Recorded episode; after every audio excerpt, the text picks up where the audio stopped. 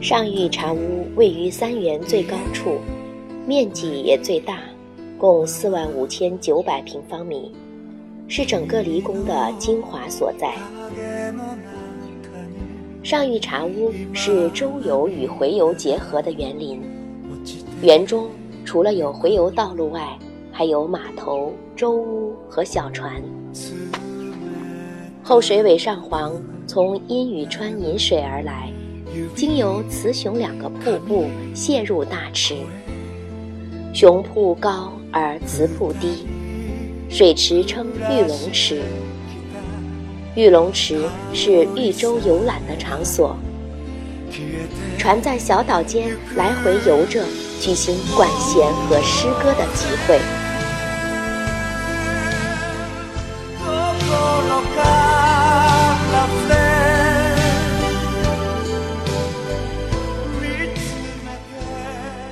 玉龙池西面筑土堤，称为西浜。西浜全长两百多米，浜下为层层直篱，浜上为堤路。站在堤上，可内观池景，上观山景，下观田景。为了掩盖浜上的土堤大坡，在坡外种植的三层直篱。从山下看，根本看不出这是条土堤。只让人以为是一道道绿化景观。直篱用常绿树、落叶树混种而成，四季色彩变换。玉龙池中用土堆成三个小岛，分别为中岛、三宝岛和万松屋，形成一池三山的格局。中岛的正中建有琼穗亭，琼穗亭是经过文正年间的修复工程，也是唯一现存的创建初期的建筑物。琼穗亭平面四方，屋顶为瓦顶，四面开窗，可以收取框景。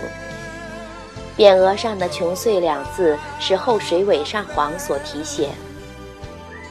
此亭由十八叠和一个附属的水间而构成。房间的一角有比地面略高一块，约为榻榻米高度的拐直角形状的部分，其上段的西侧低矮处有一条横木板当做扶手的支窗，为玉肘记。万松坞实为小岛，遍植松树。上面与中岛相连的千岁桥是最值得称道的景观。这里原本没有桥，现在的千岁桥乃是一八二四年大将军德川家齐为光格上皇所修建。千岁桥的石桥架在有琼穗亭的中岛和玉龙池的中岛之间，桥墩用条石砌成，桥面为石条。桥上建双亭一廊，称为廊桥。从远处看，两个桥亭似乎一样，但其实不同。东亭的屋顶为凤眼宝形，西亭为悸动式。桥头植松，称千贯松。千岁桥具有中国建筑风格，乍看。千岁桥具有中国建筑风格，乍看很难融入自然景象。起初感觉颇为异样，但那也被称为不对称之美。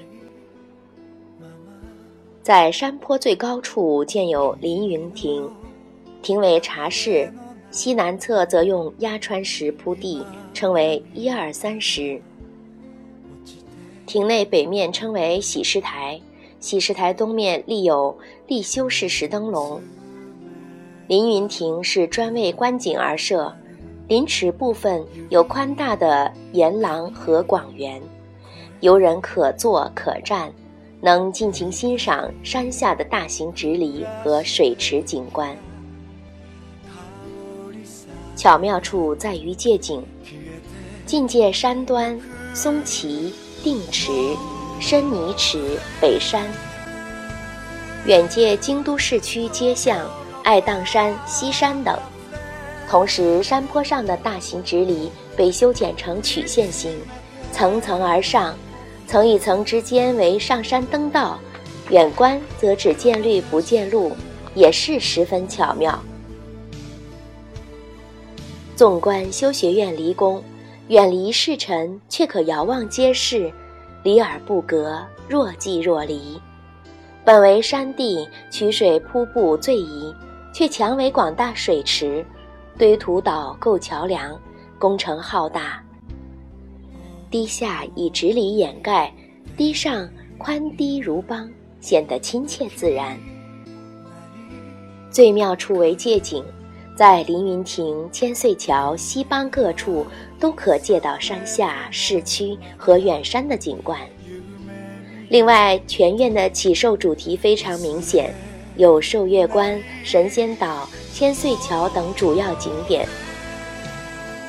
透过这些景名，那位当年已六十三岁还在造园的后水尾上皇的晚年心情，也可略见一斑。